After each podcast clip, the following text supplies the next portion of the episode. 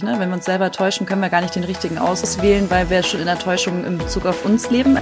Beziehungsstatus Single? Dein Weg vom Kopf ins Herz mit Erfolgstrainer Thomas Georgi und Beziehungscoach Franziska Urbacek.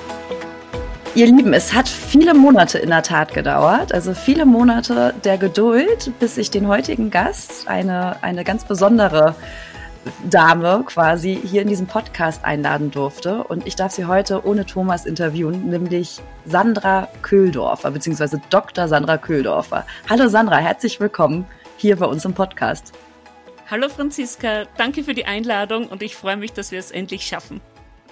Und ja, du, Sandra, du bist halt einfach echt heiß begehrt. Also es ist wirklich so, seit, ich glaube, vier Monaten oder fünf Monaten sind wir im Austausch über diese Podcast-Folge.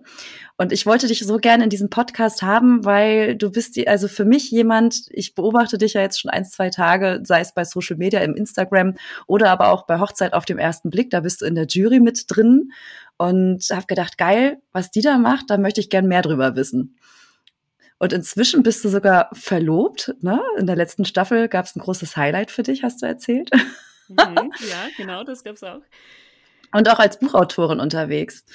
Sandra, ich habe also ich hab mir ganz viel aufgeschrieben, was dich ausmacht. Allerdings ist es also so viele Titel. Du bist psychologische Psychotherapeutin. Du bist Psychoanalytikerin und kannst du das ergänzen? Ich bin ein Doktor der Psychotherapiewissenschaft. Doktor, siehst du, so, so viele Titel. Das ist der Wahnsinn. Da steckt wirklich was hinter, hinter Sandra. Und Sandra hat ein Buch geschrieben, das heißt, das Paar in dir muss Liebe finden. Und in dem Buch geht's vor allem auch darum, warum so viele Menschen sich einen falschen Partner auswählen und was es braucht für ein glückliches Leben zu zweit. Und genau darüber werden wir heute zu zweit sprechen. Toll, ich freue mich. Und Sandra hat heute extra fünf Punkte mitgebracht, die es braucht für ein glückliches Leben zu zweit.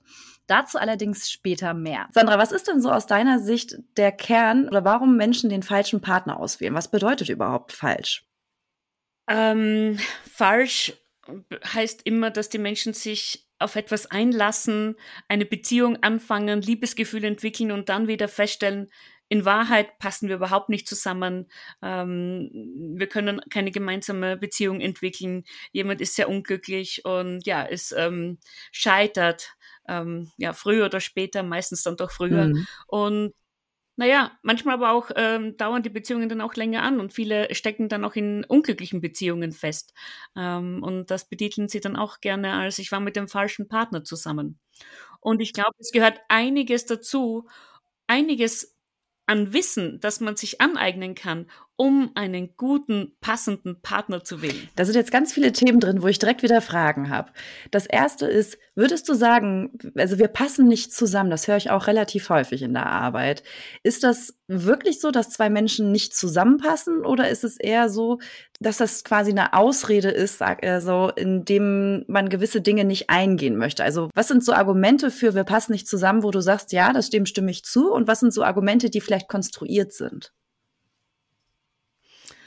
Ah, jetzt hast du auch eine schwierige Frage gestellt. Also Passung, ähm, viele kennen das ja, wenn sie jemanden kennenlernen und sagen, oh, äh, wir passen so gut zueinander. Meistens hat man dann ganz viele Ähnlichkeiten oder Gemeinsamkeiten, vieles, was vertraut mhm. ist. Man hat ne, vielleicht ähnliche Werte, ähnliche Hobbys und all das schafft das Gefühl von einer Passung. Mhm. Hm? Und manchmal gibt's aber auch, ähm, muss man sich nicht so ähnlich sein, man kann auch ein ungleiches Pärchen sein. Ne? Das kennt man vielleicht auch aus Freundschaften. Die eine ist vielleicht sehr strukturiert und geordnet, die andere Freundin ist sehr chaotisch und dafür lebendig. Auch das kann eine, ein gutes Match sein, eine gute Passung, weil die beiden sich ergänzen und ihren, ihren Stärken und Schwächen sich ausgleichen. Mhm. Also auch das kann ja auch eine Passung sein. Also bei der Passung kommt es immer darauf an, um was geht's, ne? welche Passung ähm, brauche ich gerade. Und auch bei der Partnerwahl ähm, ist ja auch oft äh, die Frage, ja, wer passt denn tatsächlich zu mir? Ne? In welchen ähm, Punkten ist mir eine Passung mhm. wichtig? Was sind denn so Punkte, die du da empfiehlst, worauf man zu achten hat oder was man vielleicht bei sich selber herausfindet, also im, in diesem Dating-Prozess? Weil viele Dinge kannst du ja dann schon im Dating-Prozess auch herausfinden. Also im Prinzip geht es einmal ganz grob ähm, darum, wie man leben möchte. Mhm. Also welchen Lebensstil hat man? Was ist einem wichtig im Leben? Ähm, dass man weiß, wer man selbst ist und wo möchte man auch mit einem Partner hingehen. Also ich glaube, dieser Prozess, der, der sollte mal ähm, abgeschlossen sein. Und wenn man dann jemanden findet, der zu diesen eigenen Konzepten und Zukunftswünschen und Vorstellungen passt, dann tut man sich natürlich leichter. Ich bin bei Werten jetzt gerade etwas zurückhaltend, weil manchmal kommen noch Menschen zusammen, die nicht unbedingt dieselben Werte haben, aber es funktioniert trotzdem. Mhm. Eine alte Regel hat immer auch gesagt, also wenn man so drei Säulen hat, also die eine Säule ist Sexualität und Zärtlichkeit, die andere ist ähm, ähm, Gemeinsamkeiten, gemeinsame Interessen und die dritte Säule ist ähm, ja, sind so gemeinsame Weltanschauungen und Werte. Dann hat man gesagt, zwei Säulen müssen mindestens bestehen. Ah. Wenn so, wenn nur eine Säule da ist, also zum Beispiel nur Sexualität äh, und Zärtlichkeit, wenn es da läuft, aber in den restlichen Bereichen passt es nicht, dann wird man kein Paar sein. Also zwei Säulen braucht es für eine Partnerschaft. Im Idealfall passen natürlich alle drei Säulen gut zueinander. Mm, das ist aber nur so eine grobe, ähm, ich soll sagen, eine grobe Regel. Das ist ja auch im Prinzip das Schwierige generell beim, beim Matching oder wenn es darum geht, ja, welcher Partner passt denn zu mir? Denn jeder von uns ist individuell und es gibt einfach keine pauschalen Lösungen. Und ich merke das manchmal, ich meine, du bist Coach und du hast so schöne Programme für Singles entwickelt und ich glaube, das gibt so vielen Menschen Halt und Orientierung, gerade in dieser Phase einen Partner zu finden. Und ich komme ja von der Psychotherapie mhm. und gerade von der Analyse und bei uns ist alles offen. Wir lernen einmal einen Menschen kennen und wir gehen immer irgendwie so von einem Unwissen aus und wir müssen erst dann sozusagen individuell schauen, wer wem ist was wichtig, ähm, welche Eigenschaften oder Charakterzüge machen eine Person mhm. aus, mhm. ähm, wie ist diese Person gestrickt, was hat er für ein, was ist, ne? ist er humorvoll, ist er, ähm, wie ist er von der Bindungs- und Beziehungsfähigkeit, also es geht jetzt natürlich so ein bisschen weiter, aber wir in der Psychotherapie lernen einen Menschen erst kennen und ähm, haben nichts, was wir einem Menschen so gleich anbieten direkt, sondern wir schauen einfach immer, was braucht dieserjenige, ähm, um für sich selbst mal herauszufinden, wer, wer sie selbst sind, wer sie selbst in einer Partnerschaft sein möchten und welcher Partner dazu passt. Also so ein bisschen das Prinzip, das ist ein weißes Blatt, was ihr gemeinsam herausfindet oder erkennt, wie, wie ihr das gestalten wollt oder äh, was schon eigentlich da ist quasi. Also in gewisser Weise genau. unvoreingenommen. Genau. Mhm. Und du hast mich aber auch gefragt, so was braucht es für ein glückliches ja. Leben zu zweit? Ja. Ne, so, ähm, und da gibt es natürlich schon Regeln oder ähm, ein Wissen, sei es aus der Psychotherapie, sei es aus der Wissenschaft. Also es gibt natürlich schon so ähm, klare Faktoren, die einem dazu, die einem Orientierung geben. Mhm. Ja, so. Und ich sage, für ein glückliches Leben zu zweit braucht es mindestens ähm, fünf Punkte. Und der erste Punkt ist gute Selbstkenntnis, mhm. also eine gute Selbstwahrnehmung, ähm, zu wissen, wer man selbst ist, aber auch diese Selbsttäuschungspunkte ausgeräumt zu haben. Also diese bekannten blinden Flecken ja. oder wo man vielleicht noch anderen die Schuld gibt, wo man aber selbst eigentlich auch Schwächen hat, vielleicht auch in der Selbstregulation, in der Emotionsregulation, also wo jemand selbst vielleicht eigene Themen noch gar nicht so einsehen will. Viele sind auch ein bisschen narzisstischer, als sie es gerne äh, sich zugestehen mhm. möchten. Ne? Also es ist ja manchmal auch nicht ganz einfach, sich auch unschönere oder uncharmantere Persönlichkeitseigenschaften ähm, ja, zuzugestehen. Und es gibt auch den Faktor der Selbsttäuschung, mhm. der ganz vielen Singles im Weg ja. steht. Also äh, Selbsttäuschung im positivsten Sinn sind das Menschen, die sagen, ach ja, mein Gott, es schneit, es regnet, aber die Sonne wird. Die können sich selbst so ein bisschen anschummeln und sagen, ach, es ist ja alles mhm. toll. Mhm. Ja, das ist prinzipiell sogar gut, weil die liegen dann eher auf der Sonnenseite. Das sind ja so die Optimisten. Aber es gibt eben auch jene, die eine hohe Selbsttäuschung haben, die jetzt nicht nur so sich alles äh, rosarot anmalen, sondern die sich selbst täuschen und äh, manchmal immer oft nach ein paar Monaten wieder aufwachen und sagen, oh mein Gott, jetzt habe ich so lange gedacht, das ist jetzt mhm. der richtige Partner und er ist es doch wieder nicht. Also diese äh, äh, die sind sich immer wieder sicher und gleichzeitig ähm, täuschen sie sich selbst mit dem, was sie glauben, wer sie sind oder wer zu ihnen passt. Und dann gibt's natürlich immer wieder ein äh, ja, enttäuschtes Aufwachen, meistens auf beiden Seiten. Mhm. Und deswegen sage ich, eine gute Selbstwahrnehmung und zu wissen, wer man selbst ist, also eine gute Selbstkenntnis ist einfach ganz zentral, bevor man überhaupt eine Beziehung eingeht oder sich überhaupt auf die Suche macht. Und ähm, natürlich, da geht es auch um Selbstliebe, brauchen wir überhaupt nicht reden, ne? dass man sich, ähm, und, ob man in Beziehung ist oder Single ist, dass man sich selbst lieben ja. muss.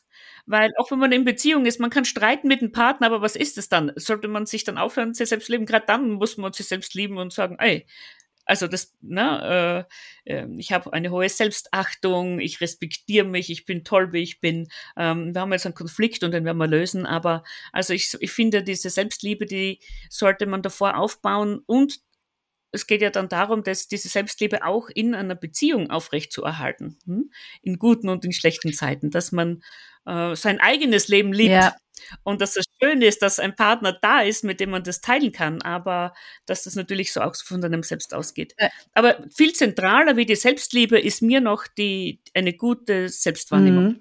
Das was ja was du also das ist sehr sehr wichtig. Das ist die Basis auch, glaube ich, für Beziehungen allgemein. Also äh, die Selbstwahrnehmung und auch die Selbstliebe. Und ich habe mal gedacht, also in Bezug auf Selbstliebe, also ich sorge ja für mich. Ich ich bin ja jemand, der ähm, mir schöne Klamotten kauft, der sich pflegt, der darauf achtet, dass ich Hunger habe. Also ich glaube, dass wir Menschen uns ähm, vom Grund her sowieso schon selbst lieben. Allerdings das, was wir ablehnen, ist oft ein Verhalten oder vielleicht etwas, was wir an uns selber nicht schön finden. Und da mag ich immer ganz gern so differenzieren im Sinne von, das eine bin ich selbst und das andere ist vielleicht ein Verhalten oder ein äußeres äußerer Umstand oder sonstiges. Und mir tut es dabei immer gut, dass ich dann sage, ja, mein Verhalten war gerade jetzt zum Beispiel nicht schön, aber nicht, dass ich immer so ab, in so eine generelle Abwertung gehe in Bezug auf mich, auch bei anderen Personen. Also dass ich nicht die andere Person komplett abwerte und sage, du bist äh, jetzt ein Piep, spreche jetzt mal nicht aus das Wort, irgendwas mhm. Abwertendes, sondern eher das Verhalten von demjenigen gefällt mir jetzt nicht. Dann, ne, also das mhm. zu unterscheiden. Siehst, also siehst du das auch so oder siehst du das anders? Nein, das hast du schön gesagt. Ne? Das mhm. ist wichtig, dass wenn man schon so Schwachstellen bei sich selbst feststellt, dass man dann nicht zu hart mit sich selbst ins Gericht geht, sondern dass man auch sagt, okay, so habe ich mich jetzt in der Situation verhalten und das macht nicht gleich mich selbst als ganze Person ja. aus. Das hilft natürlich. Ähm, gleichzeitig ist natürlich, wenn man was an sich entdeckt, auch immer äh, ja, der Schlüssel zur Lösung. Ich sage immer, wenn man mal weiß, woran Dinge vielleicht auch scheitern, woran sie liegen, dann kann man sie auch angehen. Mhm. Also ich sage immer, auch wenn etwas, wenn man was an sich entdeckt, wo man selbst noch kein Meister in Beziehungen ist, ähm, dann ist das immer im selben Moment auch etwas Tolles, wo man sich freuen soll, weil ähm, wenn man eine Schwäche hat oder ein Defizit hat, daran kann man ja. arbeiten. Also dann hat man endlich äh, quasi die, die Wurzel, dann kann man was machen. Ja. Aber viel häufiger stelle ich hier noch fest, dass ähm, Singles, hm, die machen so viel heutzutage. Sie sind Frau, sie sind Mann, sie gehen arbeiten, sie versorgen sich selbst, sie müssen selbst gut tun und, und, und gleichzeitig müssen sie auch ihre Gefühle mhm. haushalten. Und ich finde es wahnsinnig schwer ähm, für, für viele Singles, äh, manchmal auch sich emotional zu öffnen. Mhm. Das hat man natürlich in einer Partnerschaft, Partnerschaft, in einer guten, fühlt man sich emotional geborgen, man kann über seine Gefühle sprechen, man kann auch einmal weinen und der andere haltet einen, ist für einen da. Und als Single bleibt man manchmal einfach traurigerweise ein bisschen alleine mit seinen Gefühlen. Die meisten können sehr gut, gut damit umgehen oder haben Freunde und Familie. Ähm, und ich finde, das ist einfach auch vielleicht etwas schwerer manchmal für die Singles einzugestehen, mhm. ne? dass da auch ähm, diese Sehnsucht da ist nach jemand anderen. Und das muss jetzt gar nicht unbedingt ein Partner sein, aber das kann eine, eine Freundin sein, das kann eine Tante mhm. sein, das kann eine andere Bezugsperson sein, es kann ein Mentor sein. Wichtig ist einfach, dass man als Single sich auch eingesteht, sagt, ich habe Gefühle oder Bedürfnisse, die sind gerade schwieriger oder trauriger und mit denen, über die möchte ich gern sprechen, ja. möchte gern die irgendwie ähm, ja, mit jemand anderen das ist ein toller Rahmen, den du da aufmachst, weil, weil viele Menschen sich ja sehr verschließen und erst wenn der andere viele Beweise gebracht hat, dass, dass er mein Vertrauen verdient hat, das, das kriege ich auch manchmal gespiegelt, dann zeige ich mich, was wirklich bei mir läuft. Ähm, dabei eher den Mut zu haben, sich von vornherein mit seinen Stärken und Schwächen zu zeigen. Ne? Also dieses Nahbare, das ist also sehr schön, wie du den Raum aufmachst. Du hast aber von fünf Punkten gesprochen. Und ja, ja. Also, aber das sind schon einmal so Punkte, wo man mhm. denkt, wenn man die Gefühle unterdrückt, ähm, dass man dann auch nicht wirklich offen ist, Gefühle zu zeigen, aber auch, dass diese Selbstkenntnis einer der wichtigsten Faktoren ist, warum man einen falschen Partner mhm. wählt. Weil wenn man sich selbst nicht gut kennt, dann ist natürlich sozusagen auch der andere ähm, ja selten der Richtige. Ja, ne? so. ja. Mm, der zweite Punkt. Also nicht der richtige, ja. weil wir uns selber täuschen, meinst du wahrscheinlich, ne? Wenn wir uns selber täuschen, können wir gar nicht den richtigen auswählen, weil wir schon in der Täuschung in Bezug auf uns leben. Also kann, verstehe ich das so richtig? Ja, genau. Ja, ja. Das, das lässt mich selbst gerade nachdenken, finde ich super. Aber Punkt zwei. ja, bei Punkt zwei, da geht es um Bindungs- und Beziehungsfähigkeit. Mhm. Also ich erkläre zuerst nochmal so den Punkt Bindungsfähigkeit. In einer guten Bindungsfähigkeit haben wir innere positive Objekte. Das heißt, wir haben positive Vorstellungsbilder von anderen in uns. Also auch wenn wir allein sind, denken wir, ach ja, ne, mm, ganz positiv über die Mutter, über die Freunde, über andere, auch über den Partner, ob der jetzt nah ist oder nicht. Wir fühlen uns, auch wenn wir allein sind, ähm, in einer positiven Bindung und Beziehung mhm. zu dienen. Das heißt, wir sind von im Inneren positiv und gut besetzt. Dann ist man bindungsfähig. Und diese Beziehungsfähigkeit, das kennen ja äh, wahrscheinlich schon ganz viele deiner Zuhörer äh, und Menschen, die sich damit beschäftigen. Aber es gibt sicher gebundene mhm. Menschen, es gibt die Bindungsangst, es gibt die Bindungsvermeidung und da gibt es noch so ein paar Subtypen mhm. dazwischen. So, ja, aber es gibt so die sicher gebundenen. Und hier ist es tatsächlich so, dass Studien auch wieder gezeigt haben, dass manchmal sogar die Bindungsängstlichen äh, eher andocken bei Bindungsvermeidern und dass diese Beziehungen dann sogar noch stabiler funktionieren, wie manchmal zwei sicher gebundene Menschen. Ist das so? Das finde ich sehr interessant, weil ich habe ja. bisher oft die Rückmeldung bekommen, dass diese Verbindung häufig sehr toxisch ist, also so ein, so, ein, so ein Verhältnis aus Nähe und Distanz. Das interessiert die Hörer bestimmt sehr. Erzähl mal mehr davon. Also wie kommt es, dass die zwei dann sicherer gebunden sind? Also was, was machen die Paare mit den Bindungsstilen anders, bei denen das funktioniert? Also ich kann mir vorstellen, dass die, die Bindungsängstlichen generell ja viel mehr Probleme dann bekommen, wenn sie echte gute Nähe erleben. Mhm. Ja, wenn es eine schöne, nahe Beziehung ist, wo sie sich so richtig fallen lassen, dann kriegen viele die Panik und brechen aus der Beziehung aus, gehen fremd, ähm, entlieben sich plötzlich, äh, flüchten aus der Beziehung. Warum? Weil diese Nähe ihnen Angst mhm. macht. Und die Bindungs, wenn jetzt zum Beispiel, ich denke jetzt an eine Frau so, ne, die dann so merkt, so, ah, endlich, jetzt komme ich an, das ist die Beziehung und plötzlich ist es so und dann kriegen sie irgendwie irgendein Fluchtverhalten kommt, eine, eine neue Verliebtheit, ähm, ähm, der Partner ist dann doch nicht äh, der Richtige. Also irgendwie wird die Beziehung manchmal sabotiert, mhm. weil diese Nähe so außerhalb ist. Und die Bindungsvermeider, die regeln ja auch gerne alles mit sich selbst. Die machen alles mit sich selbst aus, die beziehen sich von ihren Gefühlen nicht gerne ähm, auf den anderen. Also wenn die was beschäftigt, die gehen joggen oder in die Dusche oder machen es mit sich selbst das, aber die vertrauen jetzt nicht darauf, dass sie sich einem Partner oder Partnerin öffnen können, ihre Gefühle zeigen können und dass ihnen Gutes mhm. widerfährt. Manchmal haben sie gemerkt, dass sie in der in der Kindheit von ihren Eltern kritisiert worden ist und dass Beziehung etwas ist, wo man eigentlich nichts Positives mhm. erlebt. Und deswegen vermeiden sie eher Beziehungen und sagen, pff, also Beziehung ist jetzt nicht so, so toll und die bleiben gut bei sich selbst. Und häufig ist es dann so, dass diese Bindungsängstlichen dann zum einen gar nicht in diese Nähesituation mhm. kommen, mhm. ne, und sich aber irgendwie so ein bisschen abarbeiten an dem, mhm. immer schon auch so diese Nähe ja. haben wollen, aber das ist meistens stabil, weil sie gar nicht diese Angst haben, da jetzt irgendwie zu verschmelzen mit einem Bindungsvermeider oder vielleicht auch gar nicht ausbrechen müssen. Und zum anderen, ähm, die Bindungsvermeider können ihre Emotionen häufig äh, ja rauf und runter regulieren. Das ist so ein bisschen, die, die sind so ein bisschen, die, die, die haben ein anderes äh, Kontrollsystem mhm. in ihrem Inneren. Die, die, haben so, als ob die so, so, so, so einen Regler haben, wo sie die Gefühle rauf und runter drehen.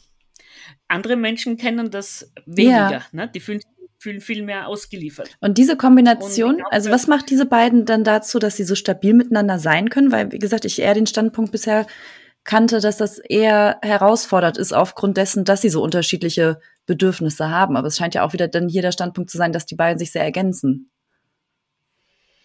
Ja, also das ist die, die eine Aussage von einer oder von, ich glaube auch schon zwei oder drei Studien, ja, ja die herausgekommen ist.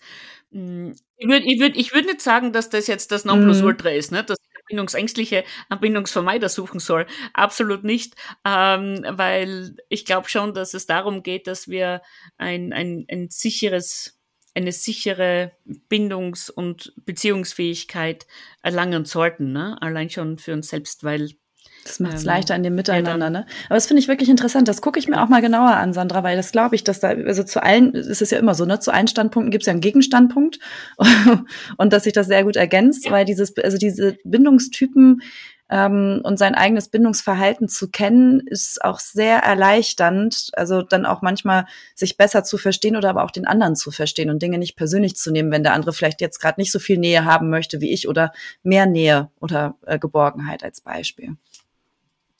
Mhm. Und ich meine, es ist ja auch in ihr Glaube, dass sicher gebundene Menschen äh, gut sind, lange Beziehungen zu führen. Ich glaube sogar, die können sich gut trennen. Ah. Die ja. trennen sich auch leicht, weil die wissen, okay, die Beziehung, die tut mir nicht gut, wir haben keine Gemeinsamkeiten mehr, oh, und dann gab es vielleicht auch irgendeine Lüge oder mhm. irgendwas, Vertrauen.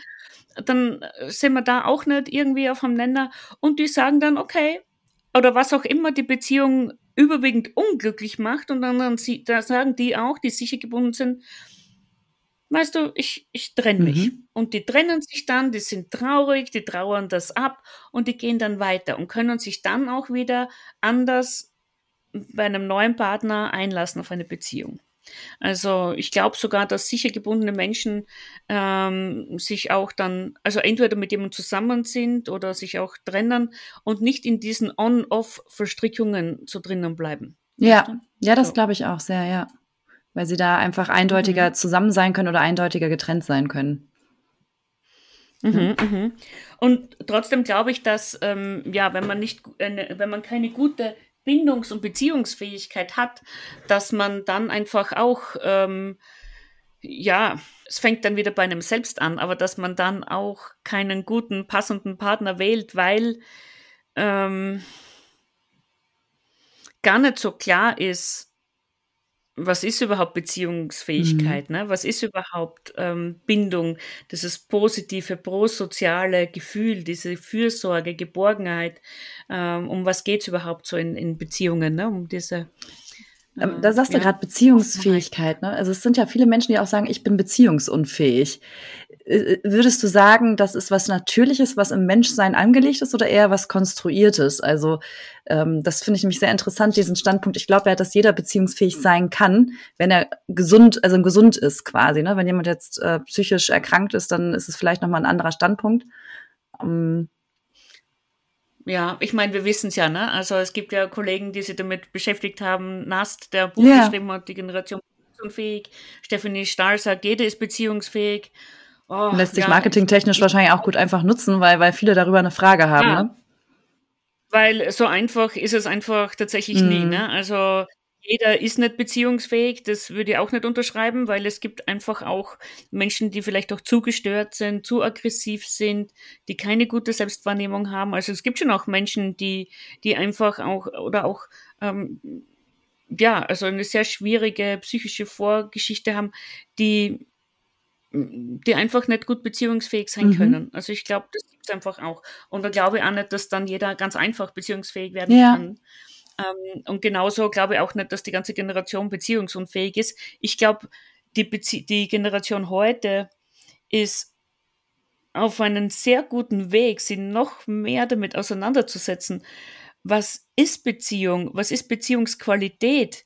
Wie soll Beziehung mhm. heutzutage gelebt werden? Und da ist so viel Aufräumarbeit gerade mhm. auch und jeder setzt sich anders damit auseinander. Also ich finde, es ist eigentlich gerade so eine Zeit der, der Aufklärung, des immer besseren Wissens und verstehen wollens, wie Beziehungen gelingen ja. können. Also ich glaube, es ist eher gerade so eine, also ich freue mich auf die jungen Generationen, die einfach heutzutage schon so viel mehr Wissen haben über Beziehungen und ähm, na, was einem gut tut und wie sie gelebt werden sollen. Also ich finde das Ja, toll. das ist total klasse. Wie viel mehr Wissen wir auch in, haben, das ist ja auch dazu da, ne? Und also wie offen die Menschen werden und sich auch immer mehr selbst reflektieren.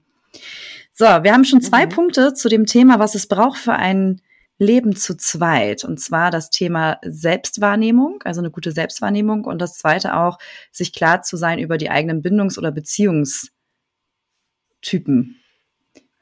Ne? Mhm. Was ist denn Punkt drei? Bei Punkt drei würde ich sagen, geht es um die innere Beziehungswelt.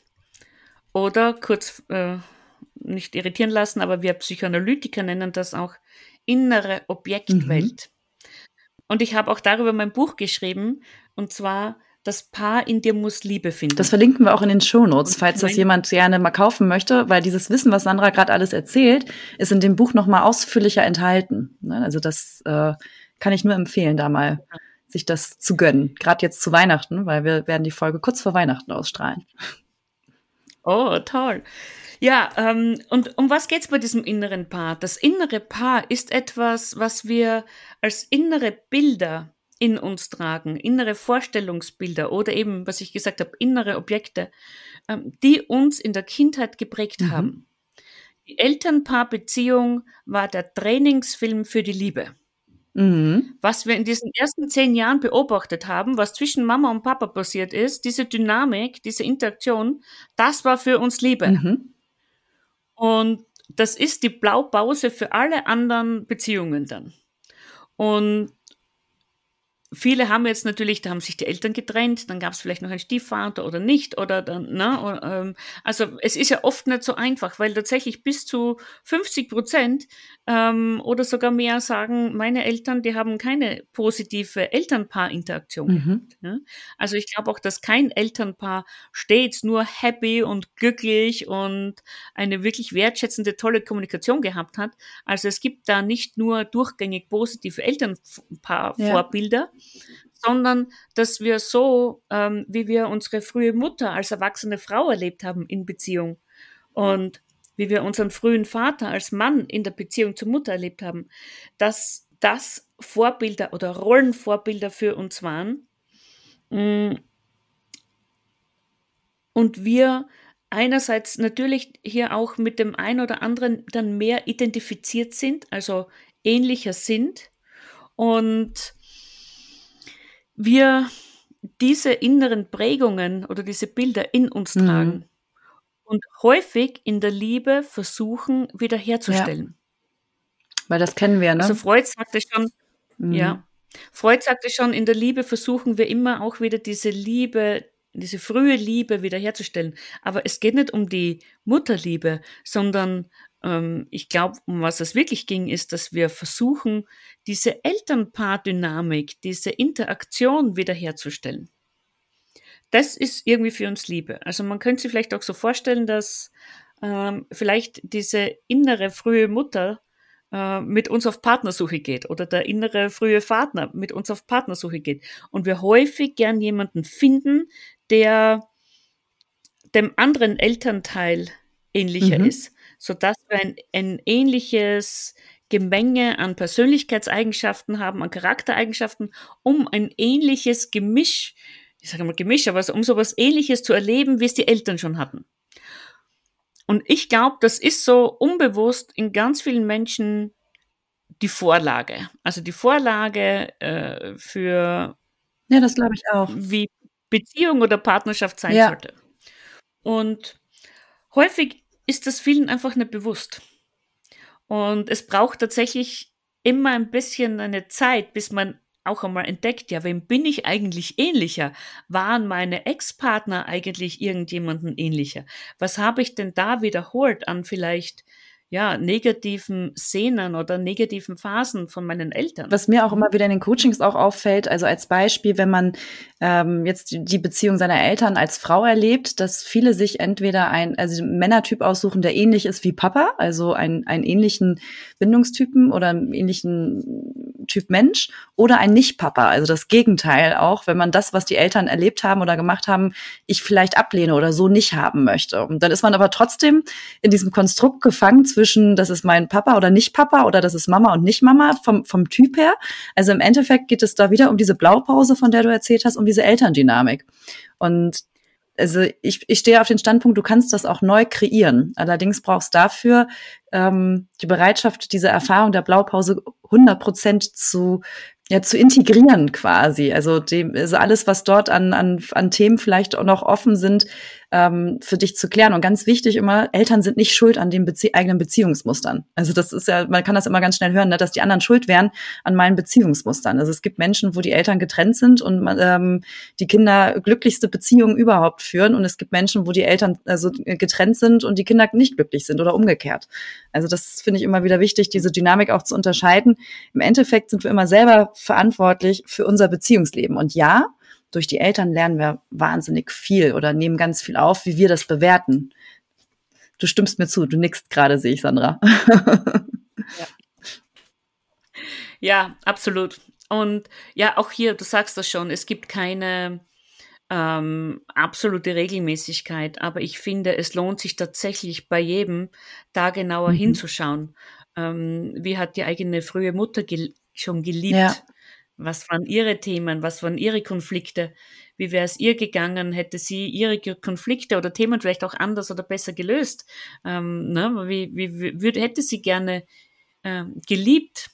Oder wäre geliebt worden werden? Wie, ne, was, also, also es geht ja auch darum, auch wenn jetzt Trennungen stattgefunden haben, wie ist dann der der leibliche Vater oder der, der getrennte Partner im Kopf mhm. Ähm, der Mutter ja. das jetzt noch verankert. Es geht auch darum, welche Fantasien über den anderen Partner äh, herrschen in dieser einen Person vor. Also was denkt die Mutter über den Vater, was denkt der Vater über die Mutter.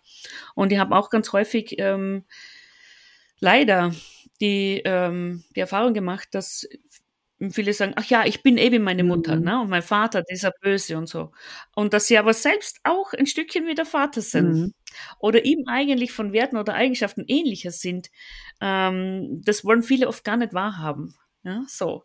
Und wir sind hier auch bei den Identifikationen nicht abhängig vom Geschlecht. Also ähm, Frauen müssen nicht sein wie die Mütter. Also das beste Beispiel bin ich selbst.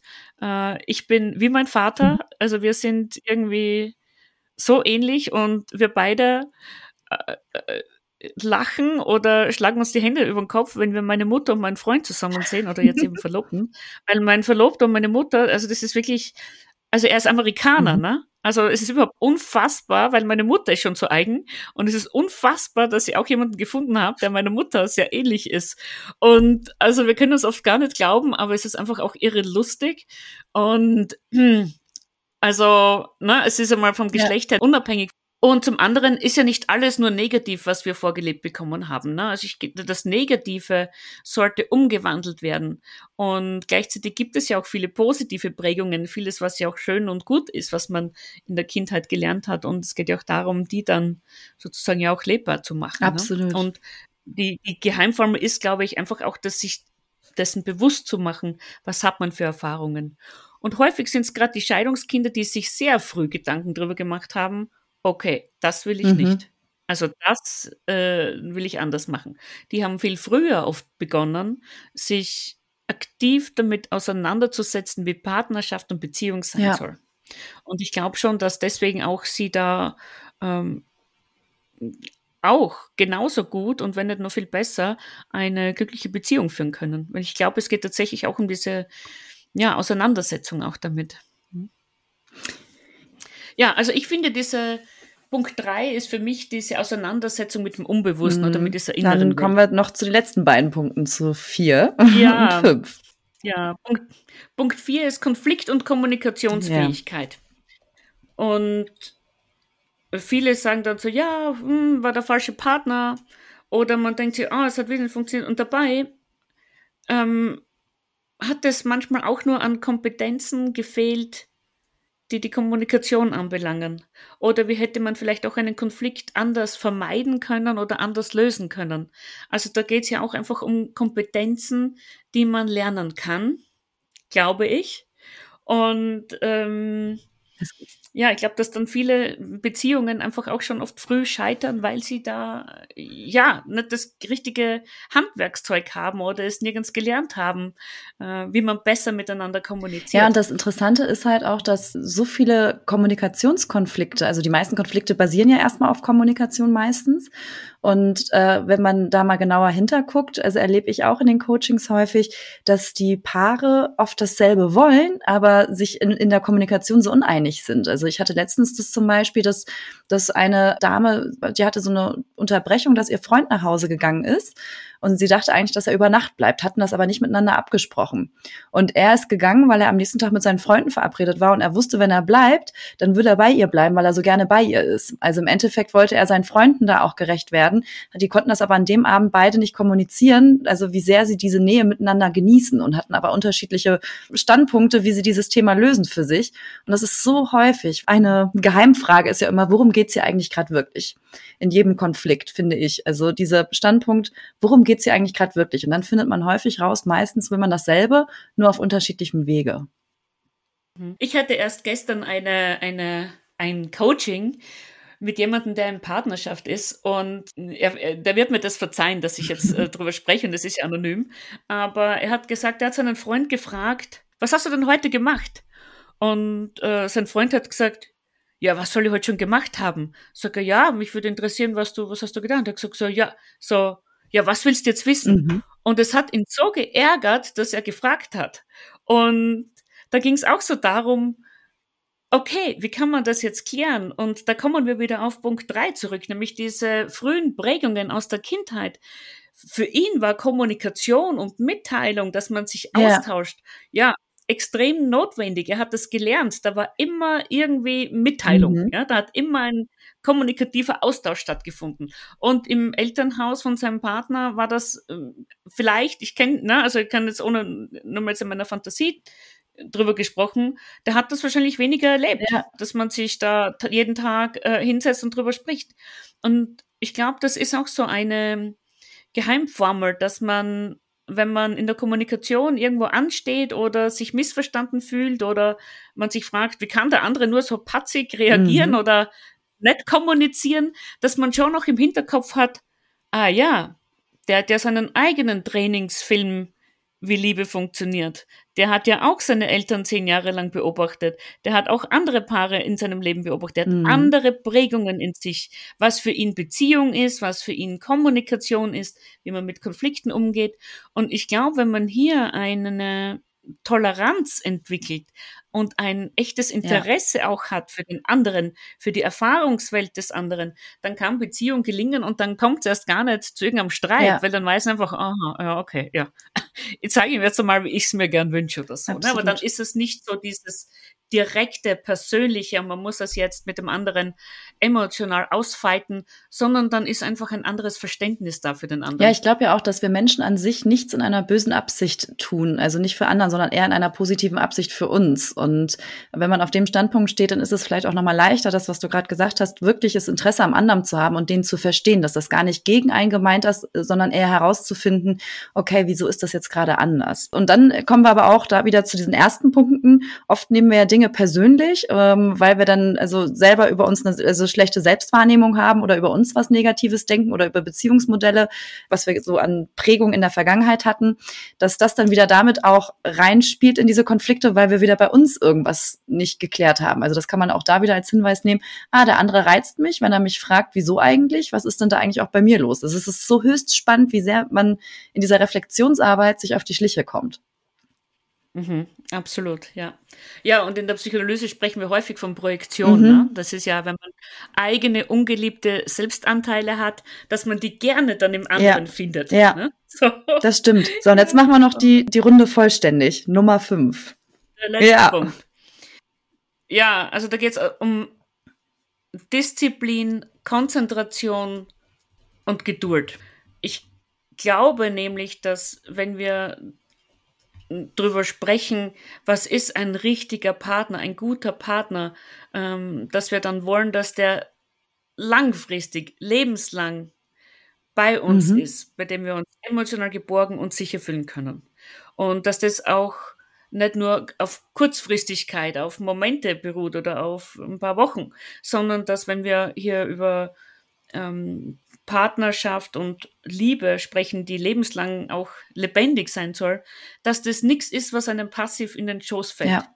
Und viele glauben, ach ja, ne, ähm, ich muss eh geliebt werden für so, wie ich bin. Und ähm, unter Beziehung, das, das muss dann einfach irgendwie so laufen und es passt und es passt nicht, sondern nein, ich glaube, es gehört auch wirklich ähm, es ist nicht nur Arbeit, sondern es ist auch Pflege, es ist auch Beschäftigung, es ist auch eine Art Hingabe an die Partnerschaft. Das heißt auch, dass man nicht nur mehr alles machen kann, wie man es selbst mhm. gerne macht, sondern das braucht, das kostet Zeit, das kostet Energie, ja. das kostet Kraft und man muss da auch wirklich mit Disziplin und Konzentration dranbleiben, dass man sagt, okay, ähm, wie kann ich den Tag für den anderen schöner machen? Okay, ich bin gerade emotional unrund in mir, aber liegt es jetzt an mir oder an meiner Vergangenheit oder woran liegt es jetzt? Dass man sich immer die Zeit nimmt, auch zu reflektieren, wenn es einem, wenn gerade irgendwie was nicht so läuft, wenn man sich das vorstellt, dass man das nicht an dem Partner, am Partner auslässt oder ihm umhängt, sondern dass man auch immer ja, versucht, selbst liebes- und beziehungsfähiger zu werden und dass man sich das selbst quasi auf die Fahne schreibt. Und ähm, ich glaube, das braucht einfach eine dauerhafte, äh, äh, ein Commitment, ja. ein Commitment für sich selbst. Also, äh, ne, dass, dass man das eingeht, dass ja. man Beziehung eingeht und dran arbeitet. Und auch dieses Commitment zum anderen dann, dass man sagt, auch wenn es schwierig ist, wir gehen da gemeinsam ja. durch. Ich will das durchstehen, auch wenn ich alles hinwerfen will und auch wenn mich so ärgert und wenn es überhaupt nicht so ist, wie man das wünscht, dass man, okay, wie kann man einen Kompromiss finden? Was ist die Lösung? Hm, wie kann man damit umgehen? Und ich glaube, das ist einfach, dass man auch Geduld braucht, wenn die Dinge noch nicht so, so laufen, wie, wie sie sind. Und ich glaube, dass das auch vielen, wenn wir jetzt nochmal zurück die Schleife äh, ziehen zum, ähm, wer ist jetzt ein falscher Partner mhm. oder wer mhm. ist ein richtiger Partner, dass manchen manchmal auch so ein bisschen die Geduld ja. ausgeht. Dass sie vielleicht auch manchmal die bekannte Flinte zu früh ins Korn werfen und dass sie dann nicht wirklich vielleicht hätten sie auch noch dranbleiben können. Ja, und, ne? ja. Ähm, aber nicht nur sie, sondern auch die Partner. Also ich glaube schon, dass man so ein, für meine Partnerschaftsfähigkeit ähm, schon auch so dieses, diese Commitment-Fähigkeit. Finde ich ein super, ja, finde ich ein super Punkt. Und also auch das mal im Wort von, von Disziplin auch auszudrücken. Erst dachte ich, Disziplin klingt unsexy und noch nach viel Arbeit, aber das ist einer der wichtigsten Punkte, den du langfristig für dich immer wieder initiieren darfst, weil es ist garantiert, dass in einer Beziehung mit einem Partner oder einer Partnerin, wenn du lange zusammen bist, nicht immer alles rund läuft. Das passiert alleine, wenn jetzt die, also sich die Dynamik verändert, weil irgendwo ein Mensch vielleicht aus dem System rausgeht oder reinkommt. Man sieht es es ja auch, wenn, wenn zum Beispiel Paare Kinder bekommen, wie sich das Ganze verändert oder wenn Kinder auf einmal ausziehen, ne, dann, oder wenn jetzt ein Jobwechsel ansteht oder auf einmal eine Arbeitslosigkeit. Also es gibt, oder jetzt ist einer vielleicht fremdgegangen. Es gibt diverseste Themen, äh, je nachdem, welche Wertvorstellung du auch hast, wo es immer mal wieder ungemütlich wird. Und was du sagst, Commitment und Hingabe ist so ein Schlüssel für lange, langfristige, nahe Beziehungen auch.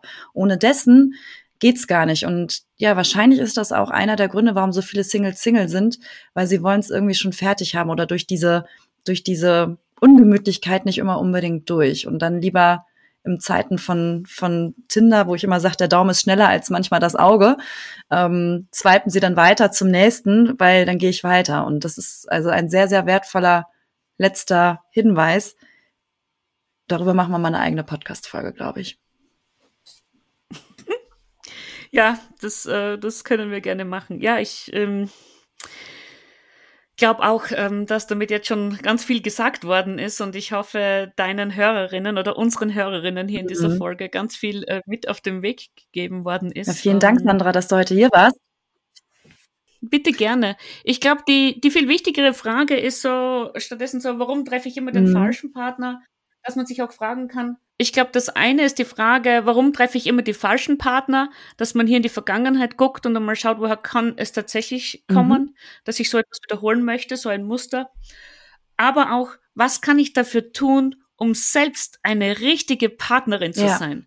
Und hier kann man so viel tun und da bin ich wieder an der Stelle so dankbar, dass es Menschen wie dich gibt, die mit Singles arbeiten, die Menschen da auch ganz, äh, wie soll ich sagen, ganz strukturiert an die Hand nehmen und sagt, schau, das ist auch sozusagen äh, ja, als Single, da, da kannst du hinschauen, daran kannst du arbeiten. Mm, ja, vielen Dank. Ja. Weil also im Single-Sein, da hast du ja die beste, also es ist wirklich die beste Weiterentwicklungszeit, weil in Partnerschaft, wenn du mit einem Partner zusammenkommst, dann geht die, geht das Weiterentwicklungsprogramm erst richtig los. Also ich sage ja auch häufig, in Partnerschaft kommen ist leichter, als die Partnerschaft zu führen, weil alle Themen, die wir bei uns nicht lösen und jetzt ein Mensch, der uns immer näher kommt, kommen hoch. Also das, was wir heute hatten, wir können ja die Punkte auch nochmal ganz kurz zusammenfassen, die du jetzt genannt hast zum Beispiel, also das Thema Selbstwahrnehmung ist Punkt eins gewesen.